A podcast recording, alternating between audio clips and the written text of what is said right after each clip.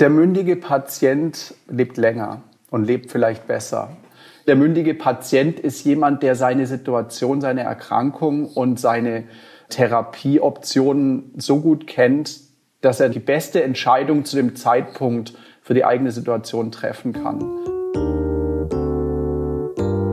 Liebe, so steht's auf kitschigen Wandkalendern, wird größer, wenn man sie teilt. Bei Schmerzen, Wut und Hilflosigkeit ist es genau umgekehrt. Daher gibt es Kurvenkratzer, daher gibt es unseren Podcast Let's Talk About Krebsbaby.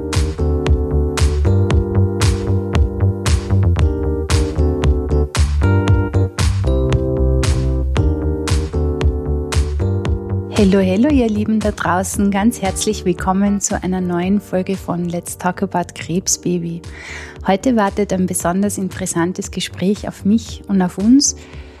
Der Inhalt ist mir persönlich und auch aus Sicht von Kurvenkratzer tatsächlich ein riesengroßes Anliegen, denn wir unterhalten uns heute über die Mündigkeit von Patientinnen und Patienten. Was das genau bedeutet, darüber darf ich mich gleich mit zwei Herren unterhalten, die beide knietief aus dem Bereich Patient Advocacy kommen also beide sind hauptberuflich Patientenstimmen und setzen sich in ihren Bereichen für die Belange von Patientinnen und Patienten ein. Was die beiden da genau tun, wofür sie sich genau einsetzen, wo Herausforderungen, Schwierigkeiten und auch Verbesserungsbedarf besteht, das hört ihr gleich im gemeinsamen Gespräch mit Klaas und Jan. Und ich wünsche euch gute Unterhaltung. Ich hoffe, es wird viel Information und viel Neues dabei sein und vielleicht können wir euch ja ein bisschen dazu animieren, eure Rolle als Patientin oder Patient ein wenig neu zu überdenken.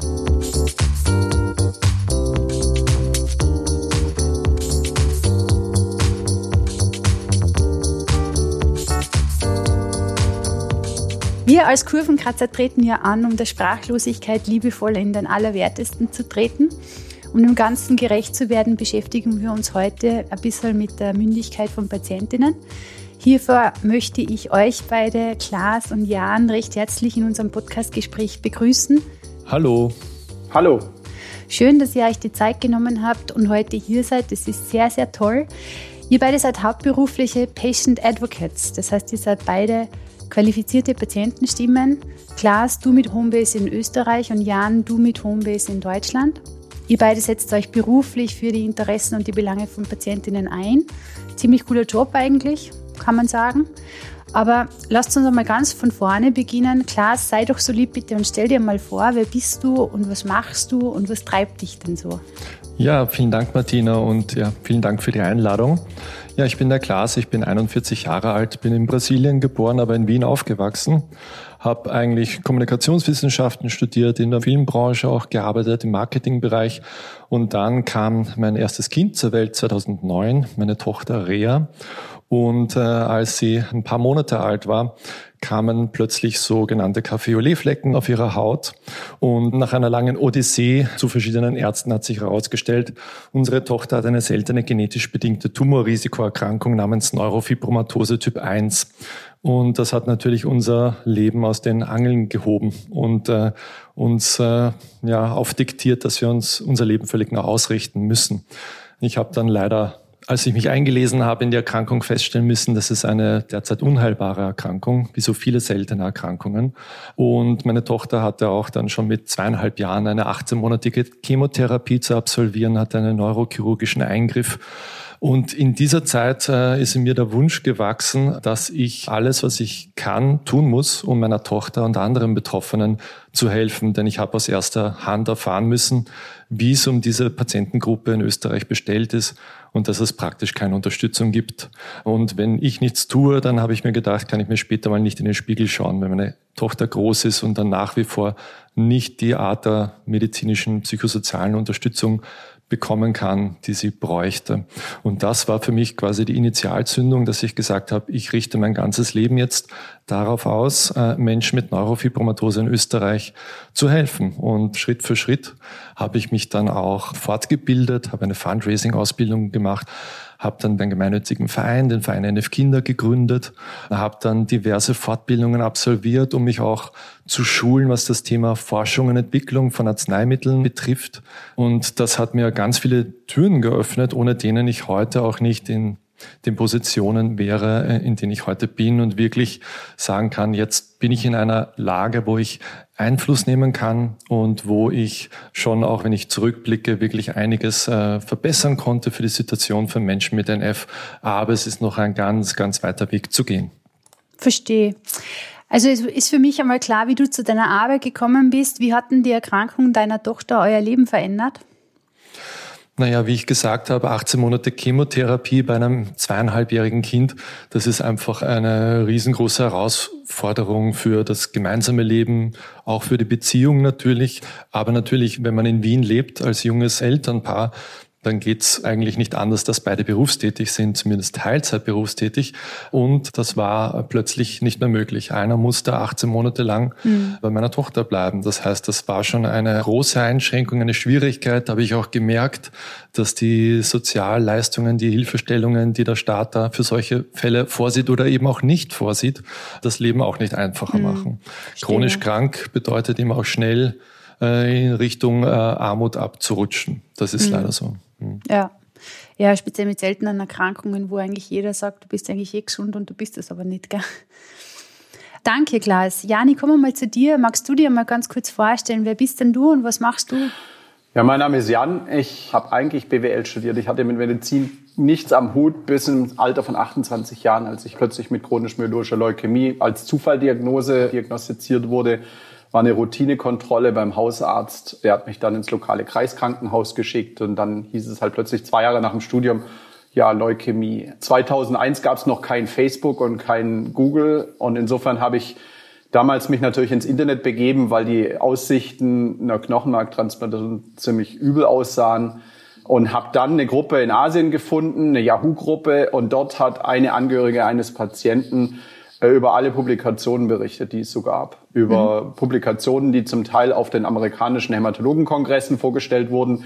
Und da schien es eine neue Therapie zu geben. Ich habe dann die Erstautoren angeschrieben, die haben mich dann verwiesen auf einen Arzt in Deutschland, der auch Co-Autor des Artikels war und der hat gerade eine Phase 1-2-Studie 400 Kilometer entfernt in Mannheim durchgeführt mit zwei experimentellen Medikamenten und da, mhm. nach allem, was ich da an Daten gesehen habe, das alles viel besser aussah als das, was mir angeboten wurde, habe ich die ganzen Wahrscheinlichkeiten multipliziert und es war irgendwie 10 Prozent tot auf Studie und 30 Prozent tot ohne Studie habe ich dann relativ klar entschieden, dass ich es mit der Studie probiere. Ich hätte nie mhm. gedacht, dass es funktioniert. Naja, aber es hat funktioniert, deswegen bin ich heute noch hier. Gott sei Dank. Und weil ich das damals, bitte? Gott sei Dank. Ja, Gott sei Dank. Und äh, weil ich das damals gemacht habe, habe ich gedacht, ich habe halt im internationalen Umfeld gearbeitet, ich sprach gut Englisch. Ich sah mich da in einer privilegierten Position und dachte, wie geht's den anderen, die vielleicht nicht so gut Englisch sprechen, die aber dieselben Optionen haben wie ich, weil, wie gesagt, bei mir ging das über Singapur, USA. Ich hätte die Informationen in Deutsch nie bekommen. Und deswegen habe ich damals dann Leukämie Online aufgebaut und habe einen Blog gestartet mhm. und habe da angefangen, wissenschaftliche Publikationen auf Deutsch zu übersetzen. Nie gedacht, dass das was wird, aber plötzlich waren da ganz viele Patienten auf der Plattform, die wissen wollten und die ihre Optionen kennen wollten. Mhm. Und naja, so bin ich dann in Advocacy gestolpert. Ich habe dann auch eine Organisation in Brüssel mitgegründet, die sich für Krebspatienten auf politischer Ebene eingesetzt hat. Ich habe ein Netzwerk gegründet von äh, Leukämie, Patientenorganisationen, gemeinsam mit anderen, weil ich gesehen habe, wir müssen in der Forschung agieren, wir müssen wissen, was an Daten kommt, wir müssen Informationen generieren, was dann das CML Advocates Network wurde. Und 2008 habe ich gesagt, ich muss mich fokussieren, entweder Vollzeitindustrie oder Vollzeit-Advocacy, aber zwei Vollzeitjobs überlebe ich auf Dauer nicht. Und deswegen habe ich 2008 dann meinen Industriejob an Nagel gehängt und habe mich vollständig auf Patient Advocacy fokussiert, habe als erster Geschäftsführer von der European Cancer Patient Coalition, die ich mit aufgebaut habe, damals versucht, in Brüssel Veränderungen hervorzurufen in all den politischen Debatten rund um die europäische Krebspolitik und habe da dann weitergemacht. Und später kam dann eben die European Patients Academy, die Klaas schon erwähnt hat, wo es darum geht, Patienten weiterzubilden, wie die Arzneimittelentwicklung und die Therapieforschung und die regulatorischen Prozesse funktionieren, damit Patienten sich einmischen können, wenn Studien definiert und durchgeführt werden. Ja. Und das mache ich heute, aber sag mal, um auf deine Frage zurückzukommen, was hat sich geändert? Alles.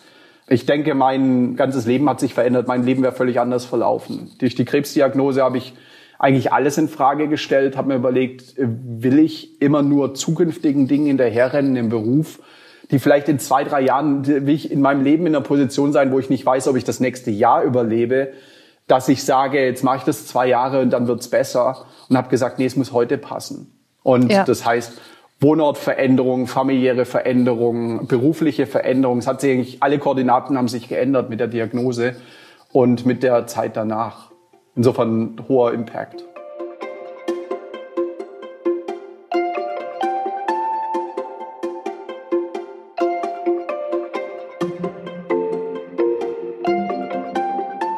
Vielleicht wollen wir uns einmal damit beschäftigen, was ist eigentlich ein mündiger Patient, eine mündige Patientin überhaupt?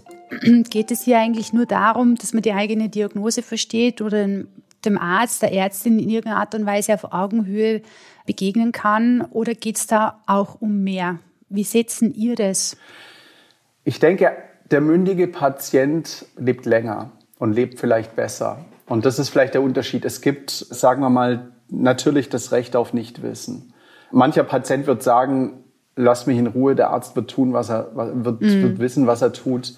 Aber meiner Erfahrung nach ist die Chance, dass man besser dabei wegkommt, gerade bei schwierigen Erkrankungen wie Krebs, wenn man, sagen wir, insofern mündig ist, indem man sich besser auskennt, indem man seine Optionen kennt, indem man die Erkrankung versteht, indem man den Umgang mit der Erkrankung versteht, indem man die Therapieoptionen zumindest grob kennt, sich bewusst für eine entscheidet, den gemeinsamen Dialog mit dem Arzt mit dem betreuenden Personal die Möglichkeit von Studien kennt, um zu erwägen, ob das eine Option ist und dann eben auch im Alltagsumgang weiß, wie die Krankheit reagiert. Da geht es ja nicht nur um, sag mal, den Umgang mit Nebenwirkungen, sondern auch den Umgang mit der Therapie selber, die Therapietreue, die Bedeutung, die Therapie so einzunehmen, wie sie eigentlich eingenommen werden sollte, was nicht selbstverständlich ist. Ja. Und insofern der mündige Patient ist jemand, der seine Situation, seine Erkrankung und seine äh, Therapieoptionen so gut kennt, dass er die beste Entscheidung zu dem Zeitpunkt für die eigene Situation treffen kann. Mhm. Ich denke, das macht schon ganz viel aus. Und dazu gehört natürlich eine gewisse Eigeninitiative,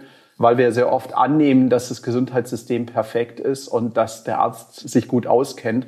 Aber Medizin ist heute so komplex. Die einzelnen Erkrankungen sind so aufgeteilt in viele verschiedene Untererkrankungen und verschiedene Fälle, dass auch ein Arzt nicht alles wissen kann und sich manchmal erkundigen muss. Und deswegen muss man einen Spezialisten finden, der die Erkrankung sehr gut kennt und der vielleicht auch, wenn es schwierig wird, sagt, weiß ich im Moment nicht, ich lese nach, ich erkundige mich, dann reden wir wieder. Das gehört zu beiden Seiten dazu. Und so einen Arzt muss man natürlich finden.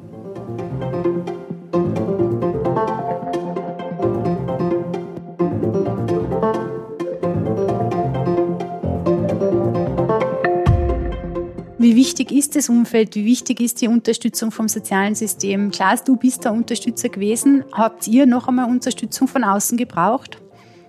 Wir hätten sie sicherlich brauchen können. Also einerseits muss man verstehen, also aus Elternperspektive jetzt gesprochen, wenn das Kind diagnostiziert wird mit einer unberechenbaren, unheilbaren Erkrankung, die mit mehr als 100 Symptomen aufwarten kann, die die Lebensqualität massiv beeinträchtigen kann. Und wenn man danach googelt nach der Erkrankung Neurofibromatose Typ 1, dann schmeißt es einen erst einmal vom Stuhl runter, wenn man die Worst-Case-Szenarien vor Augen geführt bekommt. Und das hat bei meiner Frau zum Beispiel wirklich zu einem massiven Trauma geführt, auch weil wir teilweise mit, gerade in dieser Anfangszeit, wo die Diagnosestellung gerade angestanden ist, mit ja, nicht kompetenten Ärzten zu tun gehabt hat. Für mich war klar, okay, ich bin dieser Situation ausgeliefert und einer Situation ausgeliefert zu sein, ist kein schönes Gefühl. Man ist da quasi ein Opfer. Und äh, ich dachte mir, okay, ich muss alles tun, was ich kann, um kein Opfer zu sein. Und dazu gehört mich eben zu informieren, mich dann weiterzubilden und aktiv zu werden und nicht darauf zu warten, dass die Dinge besser werden, weil von alleine wären sie äh, sicherlich nicht besser geworden, weil unsere Erkrankung ist seit mehreren hundert Jahren bekannt. Ich habe dann gesucht, wie kann meine Frau äh, psychologische Unterstützung bekommen in dieser Zeit der Krise. Und es gibt ja in Österreich kein Reimbursement für äh, psychologische Behandlungen. Es gibt die Psychotherapie auf Krankenschein, da sind die Plätze so limitiert, dass ich, ich glaube, 100 Psychotherapeuten durchtelefoniert habe, bis ich einen Platz für meine Frau gefunden habe. Aber natürlich, man ist dann so ähm, die Ereignisse überschlagen sich, man hat praktisch keine Zeit mehr für sich selbst mhm. und auch füreinander. Das ist sicher eine Riesenherausforderung. Und auch damals nach der Chemotherapie meiner Tochter Zu dem Zeitpunkt gab es in Österreich keine einzige pädiatrische Reha-Einrichtung. Da hätten wir ein Angebot gehabt, nach Deutschland zu fahren. Das war uns dann aber auch zu kompliziert. Insofern hat meine Tochter und wir als Familie nie eine Reha gehabt. Und das ist etwas, was wir jetzt mittlerweile aufgebaut haben. Findet jetzt im Moment statt, die erste NF-Reha für Kinder äh, in, in Österreich. Ähm, war ein langer Weg dahin, aber etwas, wo ich sagen muss, da versuchen wir eben diese Leistungen, wo wir aus eigener Erfahrung wissen, die braucht es dringend, aufzubauen. Ist eigentlich ein gutes Stichwort. Wie wichtig ist denn der Erfahrungsaustausch aus eurer Sicht? Also von Patienten für Patienten, von Angehörigen für Angehörige, wie wichtig ist denn das? Also ich würde sagen, extrem wichtig. Wenn ich an meine Situation damals denke, äh, für mich war das essentiell, in amerikanischen, asiatischen Foren Leute zu finden, die auch mit dieser experimentellen Therapie schon Erfahrung hatten oder die so jung waren wie ich, weil meine Krebsart taucht normalerweise im Alter von 65 im Durchschnitt auf. Ich war 28. Äh, für mich war die Fragestellung ganz anders. Ich war am Anfang meines Berufslebens, ich hatte noch keine Kinder, ich hatte ganz andere Fragestellungen als jemand, der im Rentenalter ist. Und plötzlich sieht man sich irgendwie schon vorm Ende des Lebens, bevor es irgendwie, sagen wir mal, dass die Mitte des Lebens überhaupt angefangen hatte. Mhm. Und insofern äh, denke der Erfahrungsaustausch war extrem wichtig. Deswegen habe ich ja diese Online-Plattform damals auch aufgebaut, weil ich das Gefühl hatte, die deutschsprachigen Patienten müssen sich austauschen können. Und ich hatte damals das Forum gelauncht, hätte gedacht, wird nicht viel passieren. Zack, waren da wahnsinnig viele Leute drin und ich habe erst gemerkt, wie viele offene Fragen eigentlich da sind und wie sehr die Leute eigentlich miteinander reden wollen ähm, und aber vielleicht keine lokale Ortsgruppe haben oder irgendwas und deswegen online gehen. Heute ist Social Media ganz normal in Facebook-Gruppen, aber damals war das absolut exotisch. Ja. Und deswegen, so fangen wir als Patientenorganisationen auch oft an, dass wir äh, Plattformen für Austausch bieten, damit Leute, die bestimmte Erfahrungen haben mit Therapien, Nebenwirkungen, äh, Ärzten, was auch immer, sich austauschen können und plötzlich wird da viel mehr draus, weil man anfängt, die Informationen zu strukturieren. Wir haben in unserem Online-Forum, deutschsprachigen Leukämie Online-Forum, glaube ich, mittlerweile über 50.000 Forum-Posts. Es gibt dort kein Thema, das nicht schon intensiv diskutiert wurde. deswegen ist allein der Austausch schon eine riesige Wissensdatenbank, weil es extrem schwierig ist, zum Beispiel über das Thema Krebs und Fertilität, Familienplanung, ähnliche Dinge zu finden, weil niemand so richtig drüber spricht und es natürlich auch ein schwieriges Thema ist für Ärzte.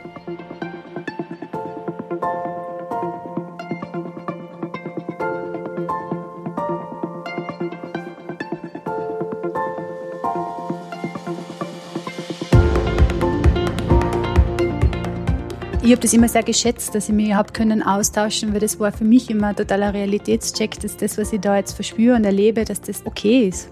Also, dass die Ängste okay sind, die ich da habe, oder dass meine Fragen oder meine Unsicherheiten okay sind, wenn man die dann einfach in dem Moment auch haben darf, weil es normal ist. Also, das war für mich schon wirklich relevant. Die Frage ist, das eine ist für mich Selbsthilfe, das andere ist für mich Patientenvertretung. Wo seht ihr da den Unterschied? Klaas, was, was glaubst denn du, wo ist der Unterschied? Wie unterscheidet sich die Stimme des einzelnen Patienten? Und gibt es eine Schwarmintelligenz? Gibt es die? Ist das valide Information? Das waren jetzt viele Fragen, gell? Das sind viele Fragen, ja. Also wie unterscheidet sich die Selbsthilfe von einer Patientenorganisation, wenn ich damit beginnen darf? Also für mich ist dieser Erfahrungsaustausch zum Beispiel eine klassische Aufgabe von der Selbsthilfe. Also hier Informationen für Betroffene bereitstellen, sich untereinander zu vernetzen, sich zu treffen, über die eigene Erkrankung zu sprechen, einen geschützten Rahmen zu haben, wo man das tun kann. Und das ist eine enorm wichtige Aufgabe. Und das möchte mhm. ich überhaupt nicht schmälern, dass die klassische Selbsthilfe Hilfe eine, eine eigentlich die Basis ist für alles Weitere und alles Weitere. Und das ist eben, finde ich, dann die erweiterte Rolle einer Patientenorganisation. Das ist für mich eben hier auch zu schauen, wie kann man auf politischer Seite her aktiv werden? Wie kann man versuchen, auch sich einzubringen in die Gesundheitsversorgung im eigenen Land? Was kann man hier für Angebote auch vielleicht außerhalb der Klinik aufbauen, die die Angebote der Kliniken ergänzen? Wie kann man in der Forschung und Entwicklung versuchen, Einfluss zu nehmen? Öffentlichkeitsarbeit, Fundraising, das sind alles für mich Aktivitäten, die nicht mehr in der klassischen Selbsthilfe beheimatet sind. Ja. Und zum Erfahrungsaustausch, also ich glaube auch, dass es enorm wichtig ist. Man muss aber auch ein bisschen manchmal aufpassen, was ich zum Beispiel schon erlebt habe in, geschl in geschlossenen Facebook-Gruppen, dass jemand ein MRT-Bild hochlädt und äh, um Rat fragt. Und dann kommen vielleicht gut gemeinte Ratschläge von anderen Betroffenen, die natürlich alles keine Radiologen sind und keine Onkologen sind. Und da muss man sehr aufpassen. Zum Teil werden auch sehr, sehr abstruse, dubiose Links geteilt, wo man sehr gut verstehen kann, bei einer nicht heilbaren Erkrankung klammert man sich gerne an jeden Strohhalm. Und dann werden irgendwelche äh, alternativmedizinischen Produkte, die man online bestellen kann, auf einmal in, in Foren geteilt wo ich sage, da muss man wirklich aufpassen. Mhm. Also wir haben da auch schon Webinare gemacht zum Thema, wie kann ich seriöse von äh, nicht seriöser Information im Internet unterscheiden, weil ich glaube, da muss man ganz genau aufpassen und auch die Leute ein Stück weit an der Hand nehmen, dass sie dann nicht in Gefahr laufen, sich äh, online vielleicht irgendetwas zu bestellen, was nie im Leben geprüft wurde und eigentlich nur Charlatanerie sein kann. Ja. Jan, du hast die Erfahrung vom Forum. Gibt es Schwarmintelligenz in dem Bereich? Ich denke schon. Und sag mal, einerseits findet man immer jemand, der schon von was gehört hat. Also was das Thema zum Beispiel wissenschaftliche Publikationen angeht. Wir sind ein weltweites Netzwerk von Leukämie-Patientenvertretern und uns entgeht eigentlich wissenschaftlich nicht sehr viel. Wenn irgendwo mhm. was passiert in der Studie in Europa, in den USA, in Asien, dann hören wir davon oder irgendeiner von uns ist da involviert. Und deswegen, sag mal, reißt die Information sehr schnell. Und wir müssen ja nicht jedes technische Detail teilen, aber wir wissen dann über unsere Foren auch, was ist relevant für die Patienten, wo müssen sie entscheiden, wo müssen sie wissen. Und dann berichten wir über die Forschung auch. Und sag mal, das finde ich geht am ehesten in Richtung Schwarmintelligenz, was das Thema Forschung und Entwicklung angeht und neue Therapien. Was das Thema Politik angeht, da geht es gerade andersrum, weil wir vertreten seit einiger Zeit sehr stark das Konzept äh, im Englischen Evidence-Based Advocacy, also praktisch die Patientenvertretung auf, basierend auf Evidenz. Und da geht es den umgekehrten Weg. Durch unsere Foren, durch unsere Gruppen, durch unsere Möglichkeiten, Online-Surveys zu machen, versuchen wir von den Patienten zu erfassen, was ihre Nöte sind, ihre Ängste, ihre mhm. Bedürfnisse, ihre Erfahrungen. Aber das Ganze nicht nur mit Jan Geisler hat im Forum gelesen das, sondern oder Jan Geisler hat die Erfahrung das, sondern ich gehe da hin und sag bei der Befragung von zweieinhalbtausend Patienten mit CML äh, wissen wir, dass ungefähr ein Fünftel der Patienten überhaupt nicht therapietreu ist und hier sind die Gründe dafür. Das sind die Gründe, die Patienten angaben. Lasst uns also gemeinsam daran arbeiten, wie wir das ändern. Wie kriegen wir das dazu, dass diese Sorgen der Patienten weggenommen werden und dass die Patienten ihre Therapien nehmen wie vorgeschrieben, damit keine Gefahr entsteht durch Untertherapie.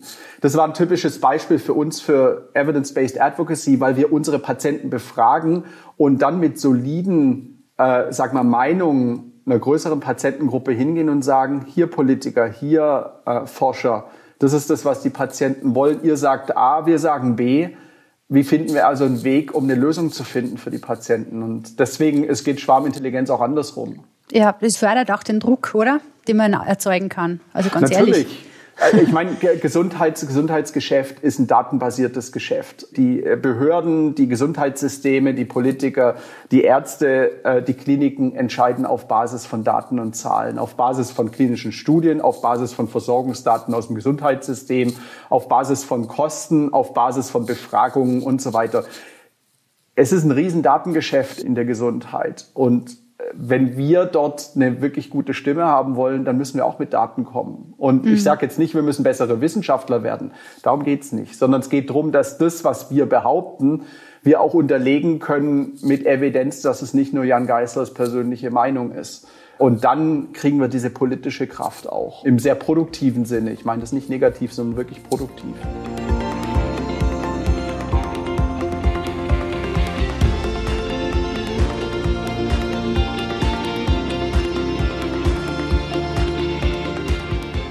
Vielleicht wollen wir uns ganz kurz darüber unterhalten, weil wenn man natürlich Daten in der Hand hat, dann ist auch gewisse Unabhängigkeit durchaus praktisch, sagen wir jetzt einmal, um nicht zu, um nicht zu sagen auch glaubwürdig oder unterstützt die Glaubwürdigkeit. Wie seht ihr das? Welche Rolle hat einerseits das Ehrenamt äh, in diesem ganzen Kontext? Wie, wann muss das Ehrenamt einfach auch aufhören, damit es professionell sein kann? Und wie wichtig ist es dann am Ende des Tages für die Unabhängigkeit? Welche Limits gibt es da?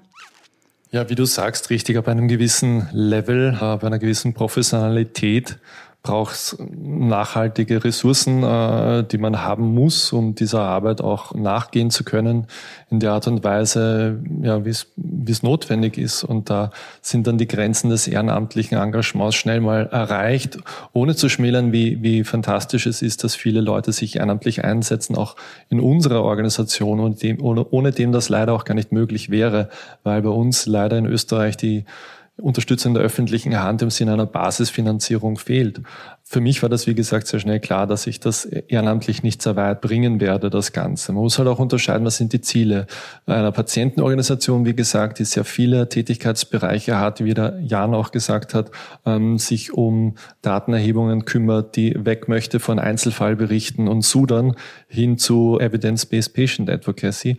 Das ist natürlich eine ganz andere Situation, als zu sagen, ich bin eine Selbsthilfegruppe und wir treffen uns einmal im Monat zum Stammtisch und tauschen uns halt aus. Das ist auch völlig legitim und da würde ich auch sagen, dafür braucht es wahrscheinlich keinen, keinen Angestellten. Aber das muss natürlich jede Organisation für sich definieren, wo möchte man hin, was möchte man erreichen.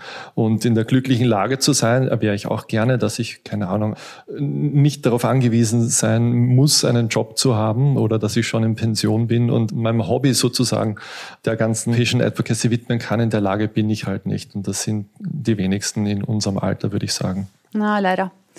Wäre mir auch lieber. Wie wichtig ist Unabhängigkeit? Wie wichtig ist das für uns?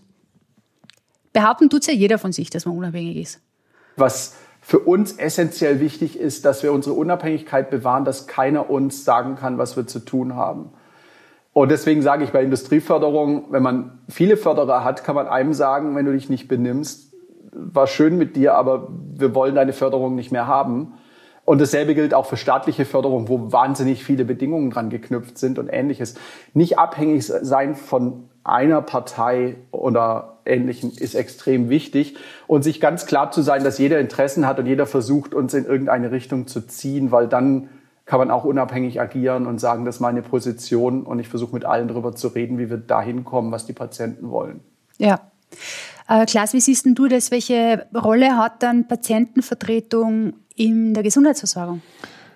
In Österreich momentan ist die, ist die Situation leider ja, sehr beschränkt, würde ich mal sagen. Also wir haben eine begrenzte Rolle. Wir haben einiges jetzt in der Gesundheitsversorgung für unsere NF-Patienten erreichen können, aber auch nur, weil wir durch Fundraising notwendiges medizinisches und psychosoziales Personal finanzieren konnten und dadurch ein Expertisezentrum auf die Beine gestellt haben, wo es keine öffentlichen Mittel gab. Das heißt, wir sind sozusagen, hm, haben uns das selbst zusammengebaut mit Unterstützung der Medizinischen Universität Wien, die wir als Partner, als Kooperationspartner vertraglich auch uns sichern konnten. Aber mhm. ähm, im Sinne von Einflussnahme in die Gesundheitspolitik, das versuchen wir in Österreich für die seltenen Erkrankungen mit der ProRara Austria, dass wir hier als gemeinsame starke Stimme für die über 400.000 Menschen, die in Österreich von einer, irgendeiner der 7.000 seltenen Erkrankungen betroffen sind, und hier merken wir doch, dass die Mühlen sehr langsam mahlen. Und ich glaube, in den letzten sechs Jahren gab es vier Gesundheitsminister in Österreich. Das heißt, äh, hm, langfristige Entscheidungen hat man da nicht verspürt. Und so kommt es auch, dass der nationale Aktionsplan für seltene Erkrankungen, der 2014 veröffentlicht wurde, bis heute noch ein Stück Papier ist. Aber äh, was wirklich ein, ein Schritt nach vorne bedeuten würde, wäre eben, es wird ein Budget freigemacht für unsere Indikationen. Es werden die Expertisezentren, wie wir es eines sind, auch von öffentlichen Geldern mitgetragen.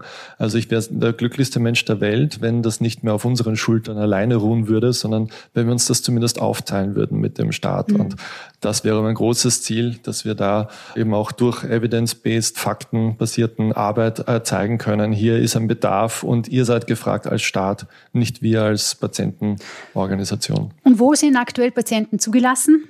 Also ich sage jetzt einmal in Gremien, in irgendwelchen Arbeitsgruppen, die relevant sind, die die Geschicke der Patientinnen und Patienten, sagen wir jetzt einmal im Onkobereich oder in, in deiner Indikation, ähm, bestimmen?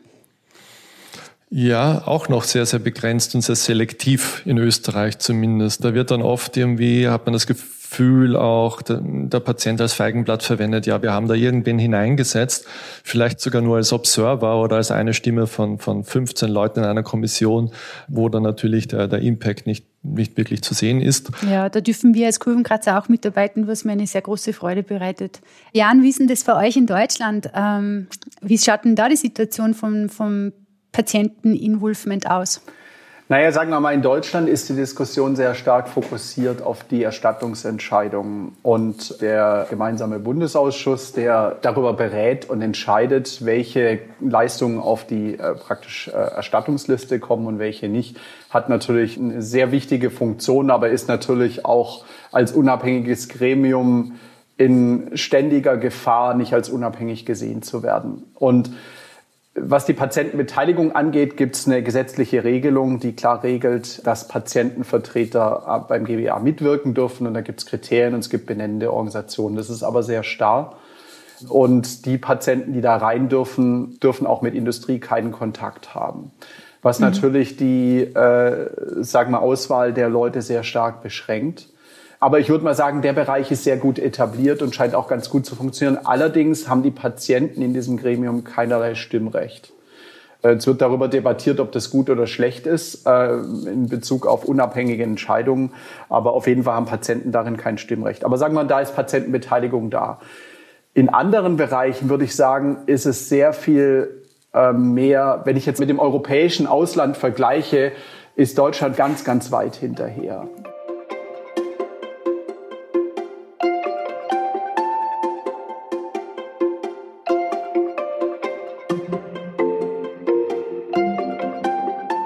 Lasst uns einmal vom Großen wieder aufs Kleine gehen. Äh, Corona ist ja durchaus passiert. Man kann es nicht mehr ignorieren.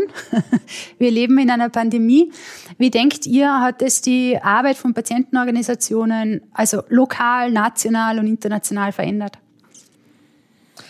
Was wir beobachtet haben und darüber haben wir auch ein Statement herausgegeben aus der Perspektive der, der Rare Diseases. Da hat Corona, vor allem der erste Lockdown, wo alles runtergefahren wurde, auch ja, Basisleistungen unseres Gesundheitssystems natürlich für chronisch kranke Menschen verheerende Wirkungen gehabt. Operationen wurden verschoben, Kontrolluntersuchungen wurden abgesagt und man sieht auch jetzt schon beispielsweise, habe ich letztens eine Statistik gesehen, dass die Brustkrebsdiagnosen im Jahr 2020 dramatisch hier runtergegangen sind, aber nicht, mhm. weil weniger Frauen Brustkrebs äh, bekommen haben, sondern weil einfach weniger Diagnostik durchgeführt wurde mit fatalen Folgen. Und ich glaube, den wahren Ausmaß werden wir erst in ein, zwei Jahren begreifen, was das für Folgen hat. Der digitale Schub, den das Ganze gebracht hat, hat sicherlich auch sehr gute Seiten. Also alle Konferenzen konnten nach wie vor eigentlich stattfinden, halt digital. Und es wurde einiges an Reiseaufwand und Lehrzeit, die man da mit Reisen zu tun gehabt hat. Und für die Umwelt war es gut. Also das, das hat natürlich auch einen guten Schub nach vorne gebracht. Ich hoffe, vieles davon wird bleiben.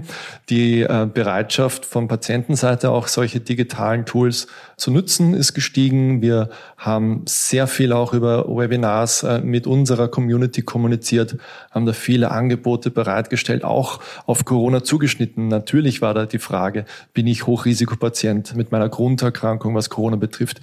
Wie ist der Impfplan? Wie schaut das aus? Äh, was bedeutet das für mich? Wie geht's weiter? Also das war natürlich natürlich das für uns auch ein sehr dominantes Thema und gleichzeitig hatten wir sozusagen mehr Arbeit. Wir hatten nicht nur unsere Arbeit für die Patienten, die wir ohnehin tun, wir hatten jetzt noch das Corona-Thema noch dazu, gleichzeitig aber riesen Spendenausfälle, weil wir keine Benefizveranstaltungen mehr machen konnten. Genau, ja. Also ein, ein härteres Jahr als 2020 habe ich noch nicht erlebt in unserer Vereinsgeschichte und wenn 2021 nicht bald besser wird, dann, dann wird das auch noch ein sehr heikles Jahr.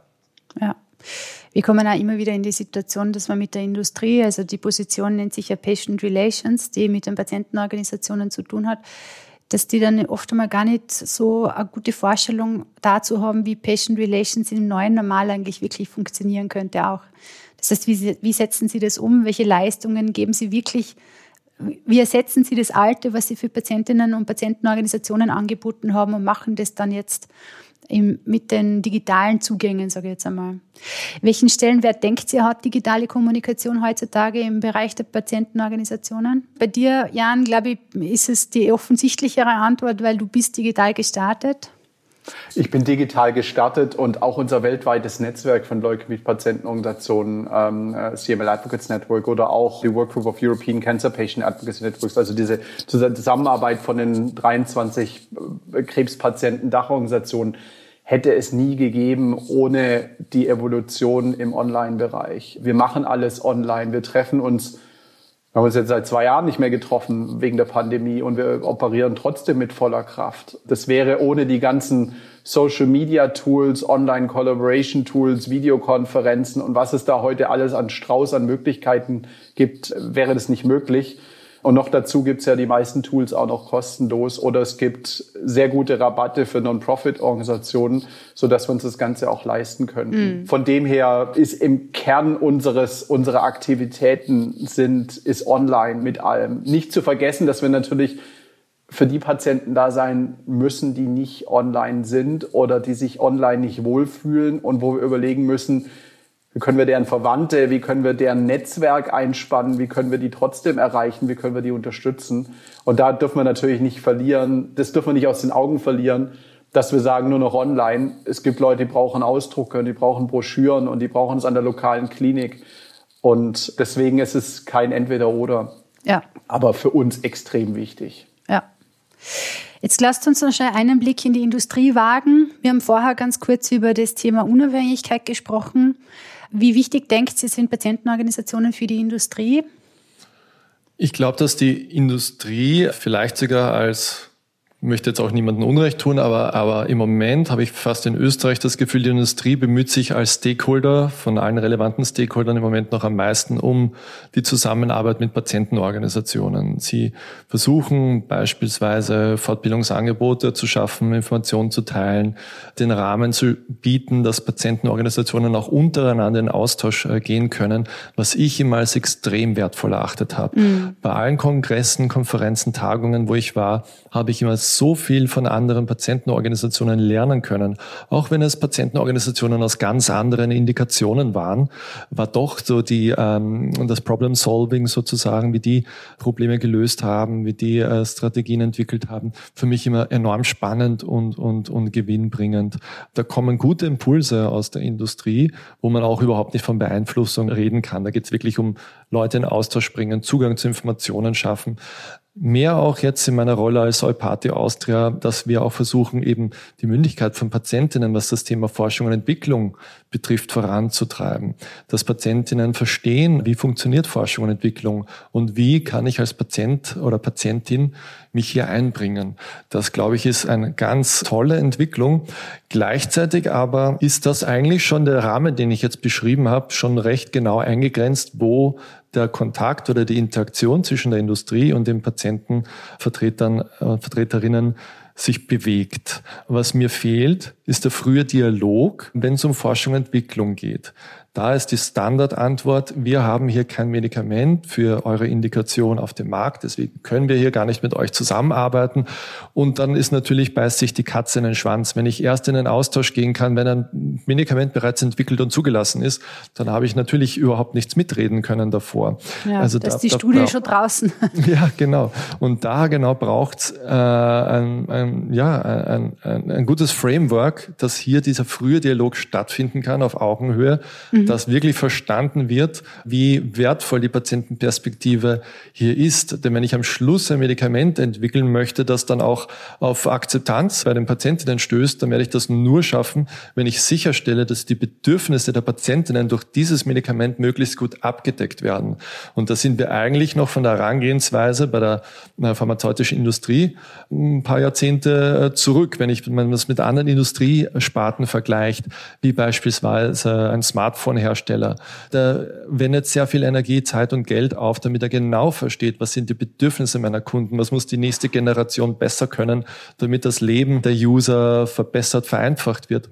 Genau diese Fragen sollten sich die Pharmaindustrien äh, auch stellen. Mhm. Und da braucht es diesen, da fehlt mir jetzt noch die Verbindung von Patient Relations zu der Clinical Research Seite. Und da Österreich nun mal ein kleines Land ist, in dem so gut wie nichts oder sehr wenig geforscht wird und alles auf europäischer Ebene passiert, da fehlt dann oft noch diese Verbindung von Österreich zu European oder zu Global. Ja, also im ersten Schritt zumindest Dach. Also, dass ja. nicht einmal die Dachregion funktioniert, ist eigentlich schon schade, wirklich war. Jan, wie siehst du das? Warum denkst du, dass die Zusammenarbeit so kritisch wahrgenommen wird? Von beiden Seiten in Wahrheit am Ende des Tages an einem gewissen Punkt. Na gut, die klassische Art, wie die Industrie oder wie Gesundheit, das Gesundheitssystem funktioniert hat, war ja eine reine Versorgersicht. Sprich, die Unternehmen, das Gesundheitssystem, die, die Healthcare Providers, also die ganzen Anbieter, auch Ärzte und Krankenhäuser, arbeiten alle zusammen, um die bestmögliche Lösung für den Patienten zu schaffen. Und so war auch Patient Relations in den Firmen sehr viel organisiert, dass Patient Relations im Grunde dafür sorgt, dass Patienten Informationen bekommen über ihre Erkrankung und ihre äh, sag mal, über die Therapieoptionen und so weiter. Aber da gibt's natürlich massive Beschränkungen, weil dann inhärenter Interessenskonflikt da ist. Weil ja ein Unternehmen nicht Marketing dafür betreiben sollte, welche Produkte sie hat. Insofern ist es ein ganz heikler Bereich, der natürlich auch sehr stark kritisiert wird, weil die Unternehmen natürlich die Patientenorganisationen nicht dazu nutzen sollten, äh, sag mal, Werbung für ihre Produkte zu betreiben. Ist in Europa auch schon seit vielen Jahren überhaupt nicht mehr möglich und nicht legal und wird so kann wird auch eigentlich in der auch Praxis nicht mehr gemacht nicht gemacht. Also ich Und muss wird auch in der. Praxis eigentlich nicht mehr gemacht. Aber Nein. sagen wir mal, die äh, Vorbehalte, die es gibt, basieren noch aus einer Zeit, wo das auch gemacht wurde. Wenn man mal 15 Jahre zurückblickt, da waren die Codes und die Selbstverpflichtungen und die, sagen wir, Verbote nicht so strikt, wie sie heute sind. Und an die Zeiten denken viele noch und manche haben den Wandel auch nicht mitbekommen, der seitdem passiert ist. Heute reden wir eher über die Anwendersicht. Das heißt, wir überlegen, was ist der Nutzen für den Patienten und versuchen von da aus die klinischen, die regulatorischen und die informationellen Entscheidungen zurück zu, zurückzuentwickeln. Und da muss die Industrie auch hinkommen. Sprich, Patient Relations muss sich, wie Klaas sagt, ändern von äh, dem, was sie in der Vergangenheit getan haben, in Richtung Stärkung der Patientenorganisation, dass die ihre Arbeit möglichst gut machen können.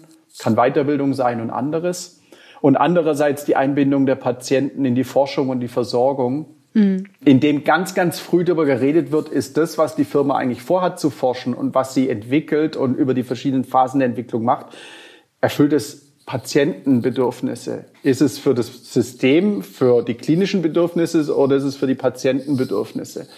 Und dazu müssen Sie mit den Patientenorganisationen zu an, zusammenarbeiten. Dazu müssen Sie Leute wie Klaas bei Neurofibromatose oder Leute wie uns bei CML oder Leute wie, gibt's ganz viele, einladen zu sagen, wir haben Folgendes vor, wir sind ganz früh in der Entwicklung, was sind die Hauptprobleme von den Patienten? Wie entwickeln wir unsere Produkte und Lösungen in eine Richtung, dass sie wirklich genau dahin zielen, wo Patienten Probleme haben? Ja, und vor allem, wie wird die Studie angelegt, dass, dass diese Bedürfnisse auch erfasst werden, oder? Also, weil das geht ja oft einmal an den, also Genau. an, die Fragen der Studien gehen ja oft einmal an diesen Grundbedürfnissen vorbei. Ja klar, also ich meine, wenn man klassisches Studiendesign sieht zum Teil, dann ist es für fortgeschrittene Erkrankungen und der erste und zweite Endpunkt in der Studie ist Überleben oder irgendwas verbunden mit Überleben. Aber es kann gut sein, dass Patienten in so einem fortgeschrittenen Stadion sehr große Fragen in Richtung Lebensqualität haben und vielleicht gegenüber einer stärkeren Wirksamkeit vielleicht eine bessere Lebensqualität sogar favorisiert würden. Das muss man natürlich in Daten untersuchen und es mag oder mag nicht so sein. Aber wenn man in den Studien nicht mal die Instrumente nutzt, um das, äh, sag mal, systematisch zu erfassen, dann kann ich später gar nicht sagen, ob die Lebensqualität besser oder schlechter ist. Und ich kann auch gegenüber den Behörden gar nicht sagen, es gibt den Menschen eine bessere Lebensqualität und deswegen gibt es Patienten, die diese Therapie gegenüber einer anderen favorisieren, weil es ihnen eine bessere Lebensqualität im Alltag gibt. Wenn ich die Daten nicht vernünftig erhebe und die Diskussion nehme ich als Patientenvertreter sehr oft wahr, dass die Firmen so fixiert sind auf diese klinischen Outcomes und nicht die Verbindung zu Patienten wie uns haben, die sagen, nee, aber schaut mal auf die Instrumente, lasst uns das vernünftig untersuchen. In fünf Jahren wissen wir dann, was der wichtige Faktor ist. Aber ihr kennt euer Medikament nicht, wir kennen es auch noch nicht. Lasst uns das gemeinsam erforschen. Da sind wir noch nicht und ich habe das Gefühl, da ist Patient Relations im Moment an, in den Firmen zum Teil an falscher Stelle aufgehängt, weil sie ganz stark fokussiert sind auf Kommunikation und Public Policy, also auf die regulatorischen Prozesse und nicht auf die Forschung und Entwicklung, wo wir sie eigentlich bräuchten. Was vor allem halt extrem wichtig ist, ist die Patientenorganisationen dabei zu unterstützen, ihre Arbeit zu tun. Und das kann ein Kommunikations-, ein Forschungs-, ein Policy-Hintergrund haben, was auch immer der Hintergrund ist. Vor 15, 20 Jahren, als ich anfing, gab es kaum starke Patientenorganisationen auf europäischer Ebene und es gab auch viele von uns auf nationaler Ebene nicht. Heute sind die alle da, aber sie kämpfen mit, dem, mit den täglichen Aufgaben, die sie haben, weil sie nicht genug Ressourcen haben. Und insofern muss man darauf fokussieren, die zu stärken, und muss Leute unterstützen. Man muss manchmal richtig Headhunting machen und Leute suchen, die den Kopf und die Hände haben, in der Patientenselbsthilfe was zu tun und die dann unterstützen, dass sie das Wissen und die Tools kriegen und auch die Finanzmittel, dass sie in den, in den, in den Erkrankungsbereichen, wo heute noch keine Unterstützung da ist, was tun. Und ich denke, dafür setzen, setzt Klaas sich ganz stark ein mit EOParty Austria, mit, ich mit EOParty EU und mit den verschiedenen anderen Organisationen, die Leute zu stärken, dass sie Patienten bestmöglich unterstützen können, auch unabhängig unterstützen können und das Wissen dafür haben. Und da kann Industrie natürlich viel dazu tun, indem sie das unterstützt, dass wir unsere Arbeit tun können. Ja, absolut. Ja, bin ich bei euch. Äh, wird die Position Patient Relations von der Industrie noch unterschätzt? Was, wie siehst du das, Klaas? Für die Industrie in Österreich habe ich schon das Gefühl, in den letzten Jahren, ich meine, ich mache jetzt auch erst seit sieben Jahren äh, diesen Job, aber ich habe da schon für mich beobachten können, dass der Stellenwert der Patient Relations gestiegen ist, dass Firmen, die vor kurzem noch gar keine eigene Personalstelle hatten für Patient Relations, mittlerweile eine haben und sich doch wirklich sehr bemühen, auch, auch international teilweise mit Patientenorganisationen zusammenzuarbeiten. Also ich glaube auch, dass dieser Kulturwechsel da stattfindet und äh, hier eine positive Entwicklung zu bemerken ist.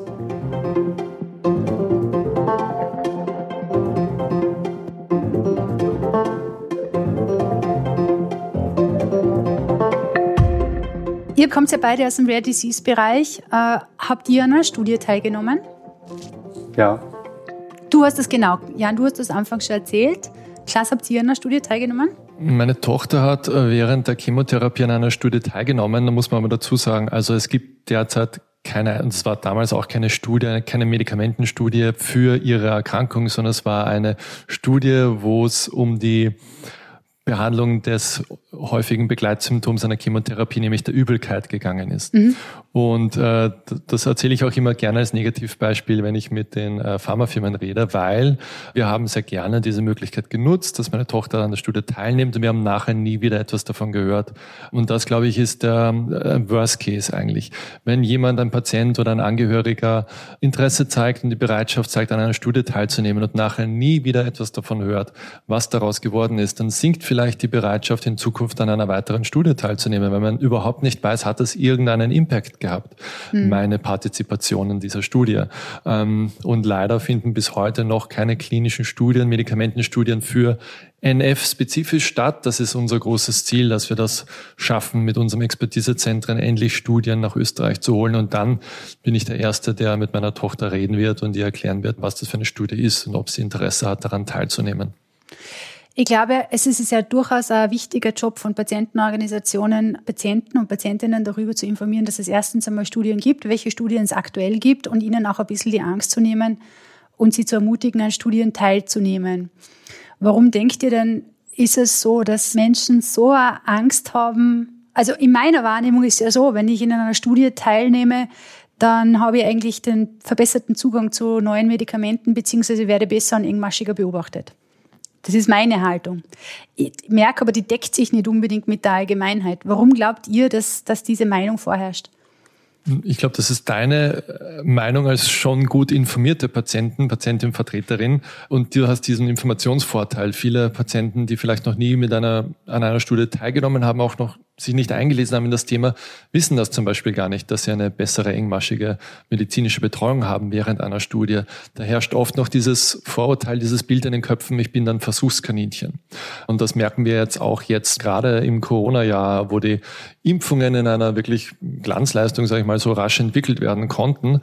Da merkt man noch, wie, wie viele Vorurteile in den Köpfen der Öffentlichkeit, jetzt nicht nur Patienten, wir alle sind zu irgendeinem Punkt mal Patient und jetzt sind wir alle mit dieser Bedrohung Corona konfrontiert. Deswegen hoffe ich, dass das ja auch eine Chance ist, aus dieser Krise mehr Bewusstsein zu schaffen für den Stellenwert der medizinischen Forschung, wie wichtig das ist, was das für uns leistet. Das ist vielen nicht bewusst. Ich frage mich dann immer, was wäre denn die Alternative, wenn Sie keine klinischen Studien wollen? Wie sollen denn neue Medikamente entwickelt werden und geprüft werden? Sie sind zum Teil dazu bereit, sich im Internet irgendwelche sehr fragwürdigen Dinge, Präparate zu bestellen, die nicht geprüft wurden, die eine Riesenindustrie da dahinter haben, die davon profitiert.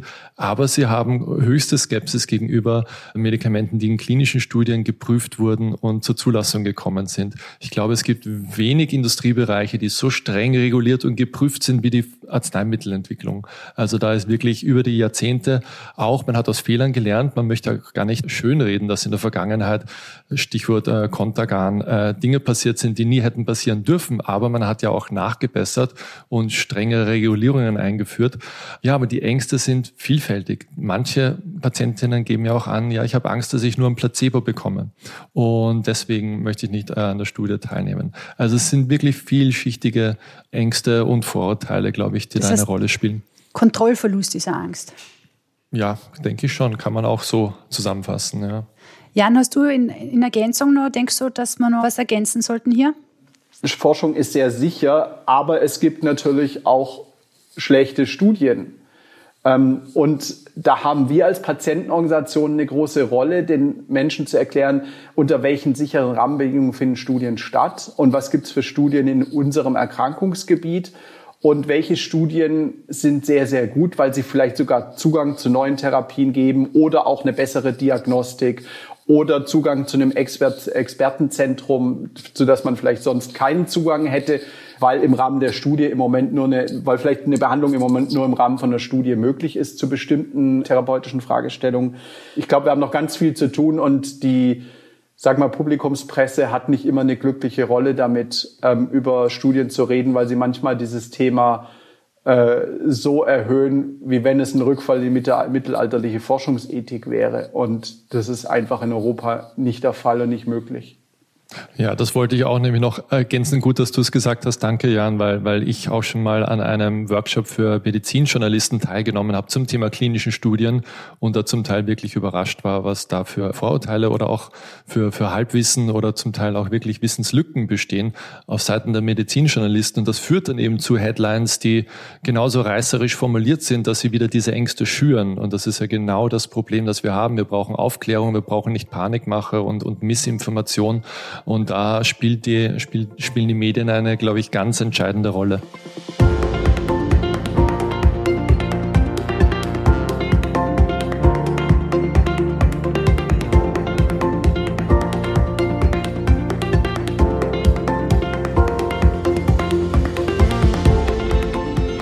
Wenn man sich vorstellt, Patient Centricity, also der Patient, die Patientin im Mittelpunkt von allem, in zehn Jahren, was ist passiert?